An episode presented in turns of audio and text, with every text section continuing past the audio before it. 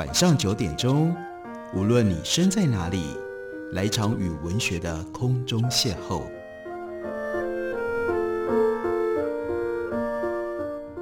杨照谈书，邀您一同遨游文学世界，认识古今中外的经典之作。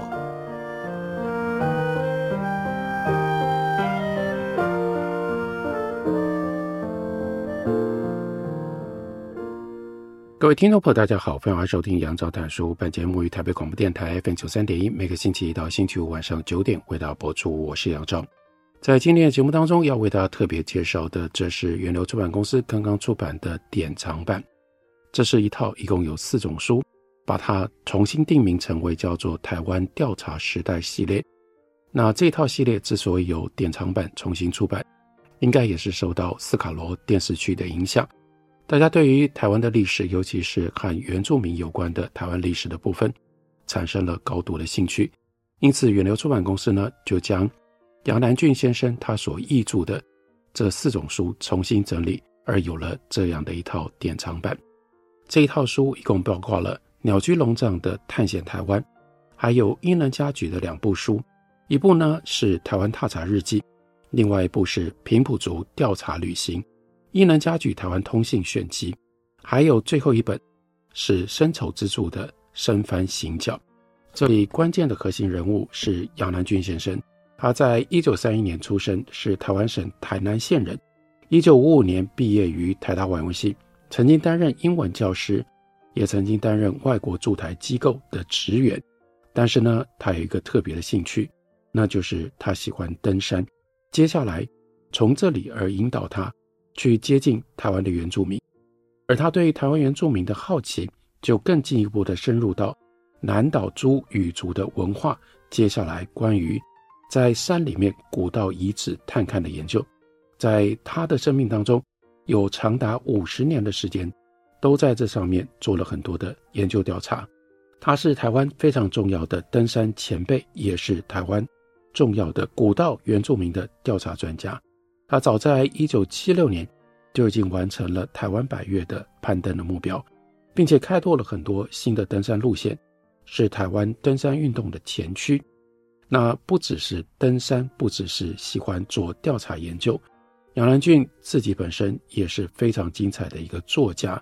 无论是调查报告或者是创作艺术，都获得各界高度的评价，曾经荣获吴三连文学奖、中国时报文学奖、金陵奖。顺益基金会个人成就奖、省文献会杰出文献工作奖、教育部原住民译著甲等奖章等等，并且在二零一零年获得国立东华大学颁赠给他名誉博士学位。不过，杨兰俊先生在二零一六年的时候，以八十五岁的年纪已经去世了，但是他留下了非常丰富的学术著作，以及我们今天为大家介绍的这一批译著。这批译著，我们先为大家介绍的是森丑之助的《生番行脚》，因为这本书它的来历格外的特别。我们看宋文轩先生为这本书所写的序文，大概就知道这本书到底有多么样的难得。他说，早期的人类学探险家森丑之助，几乎把他的一生都奉献在台湾原住民的民族志资料采集上。现在的国立台湾博物馆的前身。也就是台湾总督府博物馆，可以说是就是用森丑之助的采集资料作为基础所创立的。所以大家到国立台湾博物馆，你会看到有很多原住民的文物，它的背后其实就有着森丑之助长达二十年的孜孜酷酷的努力。生丑之助他寻获了一百多个考古遗址，包括著名的台湾东海岸巨石文化的发现。这是台湾考古史上非常重要的事件，当然，这也就是宋文勋宋老师他自己的专业的领域。但很可惜的，我们看关键的这一段话：这样一个有贡献的人，却因为没有学位，再加上他个性耿直，在当时受到了刻意的排挤和忽视，以至于他人生的最后是在海洋当中失踪了。那应该是他跳海自杀。结束了他的人生，很多宝贵的资料也因为没有人替他整理而埋没。由于森丑之处，他一直在台湾从事调查工作，他也很少回到日本，因此日本学术界对他也很陌生。甚至一九九四年，日本的 NHK 非常重要的一个节目叫做《探险家群像》，这是纪录片，接下来衍生成为一套书，但是在纪录片跟书里都忽略了森丑之助这位最有资格列名为伟大探险家的人。忽略森丑之助的研究成果，这当然不只是他个人声誉上的损失，而是台湾跟日本学术界共同的损失。也就因此，我们就知道这样一本书多么难得，是靠着杨南郡，他呢花费了很多的心力去收集、去整理、去研究，接下来进行翻译、进行注解，并且以他研究森丑之助的心得，他还写出了。收录在这本书里面，标题就是《学术探险家森丑之助》这样一篇深入而完整的论文。在书里面，杨南郡另外写了一篇译者序，序文的标题就非常的有意思，叫做《攀登一座大山》。攀登一座大山，不只是在形容森丑之助，是在形容如何收集、编辑，因而有了这样我们今天为大家介绍的书。这本书的来历非常非常的辛苦，杨南郡就说，被公认为台湾早期人类学调查三杰，分别就是这三位作者，也就是构成了台湾调查时代这四种书的来历：鸟居龙藏、伊能嘉矩以及森丑之助。那鸟居龙藏跟伊能嘉矩，他们都有大量的著作传世，一直都享有非常崇高的学术地位。后代的学者也不乏研究他们的调查成果的，但最特别的、不一样的就是森丑之助，他在没有把调查成果著书成册，就怀抱遗恨投海，因此他的事迹跟他的著作也就很少为人所知。杨南俊就说，在他完成了译著《鸟居龙藏探险台湾》以及《伊能嘉矩》那两本书之后。一直不断的有学术界人士以及一般读者问说：“那深丑之助的探险调查作品什么时候可以出版呢？”哇，这真是一个大问题。杨南俊写这篇文章的时候是一九九九年，他回溯一九九五年，他完成了另外三本书的译著，那个时候他六十四岁。他说：“艰难的问题，问自己：我在有生之年能够完成吗？”我完全没有办法回答。同样属于日治时期初期台湾人类学的探险家森丑之助，在台湾山地部落的时间最长。他从十八岁来到台湾之后，他的余生完全奉献在台湾原住民的调查研究上。然而，自从他谜样的失踪，在书里面，杨南郡最后是有告诉我们，他如何在海里面失踪，应该是投海自杀的经过。然后呢，在他失踪之后，深丑之处他所留下来的作品完全未经整理，除了已经编辑成书的《台湾番族志》一卷，以及《台湾番族图录》两卷之外，其他的呢在哪里？散落在三十年当中，台湾跟日本的报纸跟杂志当中，并没有这样我们今天所看到的书在日本曾经出版过。这些文章都是散落在各地。有一些是长篇论述，甚至分成十几次，以一年多的时间连载在杂志上。光是要收齐这些作品，就得要去拜访各大图书馆，还要去旧书街里面去找资料、去找材料，发挥大海捞针的精神，去滤取所需要的东西。森丑之助他的调查历程跟他的论述，是散在不同范畴的报章杂志里面，仿佛。到处都可以看得到他的影子，但又没有办法真正能够捉摸。所以杨南郡说：“起初我就像面对一座云雾缭绕的巨大的山脉，没有地图，必须要在浓雾当中登山。这个山头到底有几座？这个山路到底有多长？连这样基本的概念都没有。摸索了几个月，只觉得山脉越来看起来越是广袤浩大。”真的不知道要从哪里起步，不止如此，从深丑之助死后七十几年的时间，这是到杨南俊写这篇文章的时候，不论是台湾或者是日本，几乎没有学者去研究他所留下来的庞大的遗产。有些学者甚至连他的姓名都搞不清楚。刚刚一直跟大家说，生丑之助，生丑之助，他是姓深，莫里，然后呢，他的名是丑之助。可是呢，有些人搞不清楚，就称他叫做生丑先生，或者是生丑氏。他说，一直到三年前，也就是一九九二年，日本天理大学邱若山先生发表了简单的叫做《生病牛考》。一年之后，人类学者冈宫真央子，他发表了《深丑之助著作目录及解说》，还有一篇《野人的文化人类学：深丑之助的生涯与研究》，才算是开启了。研究深丑之助的序幕，这个时候都已经到了一九九零年代了。而且呢，宫冈真央子因为面对深丑之助巨大而且庞杂的资料，废寝忘食，心力交瘁，终于不得不决定忍痛终止后续的研究。不过，他做了一件了不起的对的事情，他就把他自己收罗的这些资料寄赠给了杨南俊。杨南俊的年纪跟体力，他说，究竟有没有能力去攀登这座巨大的山脉，没有把握。他第二次说了，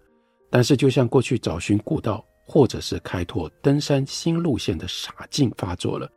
我就带着拼搏的资料上路了。这一上路必须要费很大很大的功夫，才让我们可以看到今天为大家介绍的《深翻行脚》这一本书。我们休息一会儿。等我回来继续聊。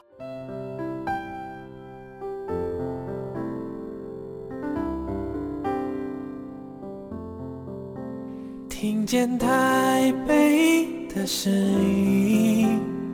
拥有颗热情的心，有爱梦想的电台，台北广播 FM 九三点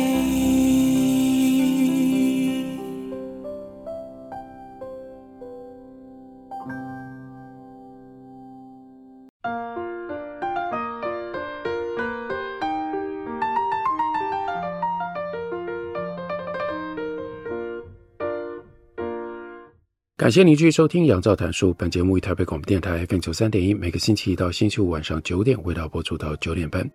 今天为大家介绍的，这是远流刚刚出版的典藏纪念版，将杨南郡译著的四种书呢，形成了五册一套出版。我们特别为大家介绍的这一本是《深翻行脚：深仇之助的台湾探险》。这本书来历非常的不简单，因为这是杨南郡。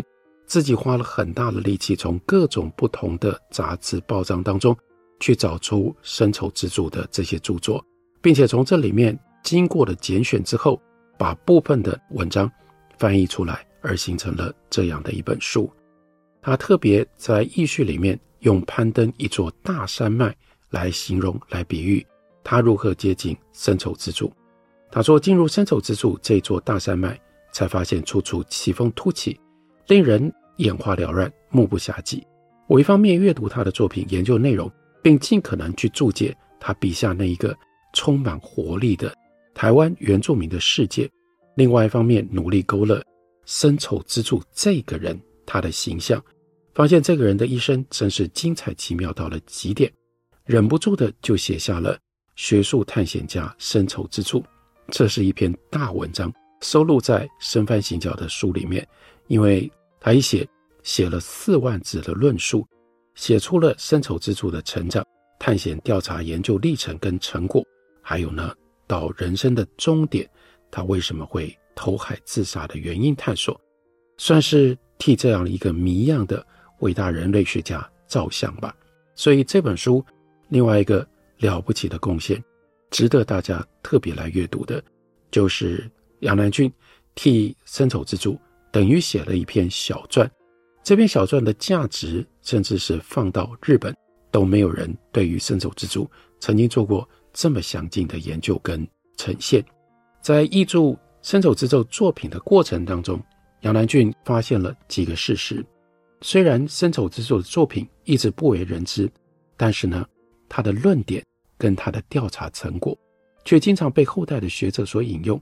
只是他们也不知道这些论点跟调查的成果是从哪里来的。许多流传到现在未标明拍摄者的台湾原住民的图像，那其实也是森丑之助的作品。杨南郡他当年译著鸟居龙藏的《台湾番地探险谈》，曾经有一个悬案没有得到解决，那就是在八通关古道杜鹃附近，因为患病落后而失踪的安井万吉。后来有人去搜救他吗？鸟居龙藏并没有写出这个下文，引起了种种的臆测。深仇之助总算给了我们答案。原来他们一行人抵达泰鲁纳斯社之后，就请求头目派人协助搜寻安井万吉的踪迹。失踪的地方是荖浓溪的上游，属于布农族跟邹族的领域的交界。当时正处于这两族时有纷争的紧张状态。然而头目仍然冒着跟敌方冲突的危险，派出搜索队伍，在浓雾弥漫的溪谷。找到了饥寒交迫、奄奄一息的安井万吉，把他背回部落里静养了几天，再背他到花莲玉里。森丑之助细心的解说，让安井的失踪真相终于大白，也解除了杨南郡说我数年来的悬念。因为调查研究深入到那样的程度，你会对你所研究的、你所记录的这些人有特殊的情感了。另外呢，研究森丑之助一生事迹的过程当中，也得到了鸟居龙次郎的协助，指认出非常罕见的两张森丑之助的照片。那是森丑之助和鸟居龙藏他们一起在排湾族雕刻之村，称之为叫做 Punday，后来呢，中文写作嘉兴社，是在这个部落里调查，特别拍下森丑之助他跟台湾侏儒的合照。鸟居龙次郎就特别提到，那是大正十五年，一九二六年，这是龙次郎十岁的时候，森丑之助曾经到东京鸟居龙藏的家里拜访，然后他记得，大正十五年五月，有一天我放学回家的时候，看到一个身材瘦小、皮肤黝黑、头发剪得很短的人，在客厅里和父亲谈话，他带来了一些文件给父亲看。两个人热切的交谈，我父亲平常很少这样跟人家专心的谈话，甚至可以说，在别人对他说话的时候，他一般都是仍然专心思考自己的事情，或者是也没有停下手边的工作，浑然不关心别人谈话的内容。这是对于鸟居龙藏一个非常特别的重要的描述。不过这次不一样。他专心地听那位矮小的客人说话，甚至还不时在做笔记，所以就让他的儿子龙次郎感觉到很惊讶。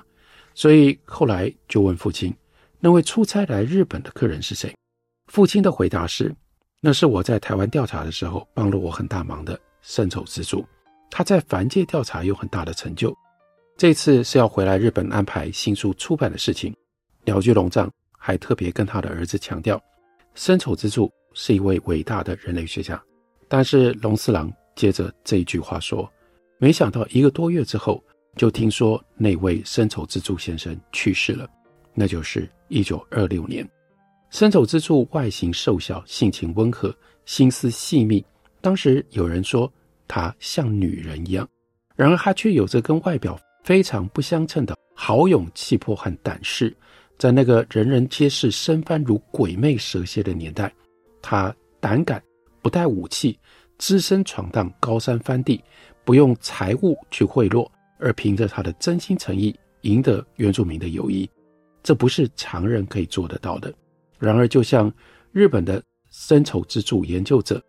那就是给了杨南郡很大协助的宫冈真央子所说的，像森丑之助那样度过豪快一生的人物，哎，他的家族相对的。受到很多痛苦吧。森走之助由于并没有将绝大多数的调查成果整理出版，然后呢，突然之间投海自尽，当然就造成了家人极大的痛苦。他唯一的女儿叫森富美，终身不愿意谈到父亲的事迹，并且在战后迫于生计而变卖父亲遗留下来所有的作品原稿以及收藏品。伸手资助的事迹不止没有像鸟居龙藏或者是英人家举他们那样获得彰显跟荣宠，而且呢被刻意的遗忘了。这好像是在回应伸手资助他自己在明治四十三年时候他所写的。他说：“我在台湾的目的是蕃族的调查，为此十五年来放弃了正常的生活。回顾以往的日子，只能够以凄怆或者是惨淡来形容。我所遭遇的事实比小说情节还要更离奇，回想起来只觉得悚然心惊。生前过着凄怆惨淡的日子，死后的遭遇更是只能用凄怆惨淡来形容。”对于这一位奉献一生在台湾的地理学、植物学、人类学各方面的探险家，他的境遇就让杨南郡在研究跟了解他的一生事迹之后，同样感觉到肃然心惊。出版这样一本伸手资助的作品选译，要算是还伸手资助一点公道吧。我们再来看这本书所包含的内容，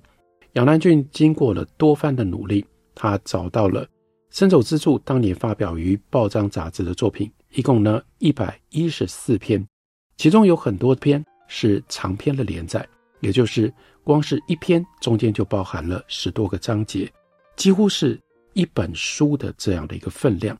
这一百一十四篇当中，并未包含已经成册的台湾蕃族志以及当时有关伸手资助的报道十三篇，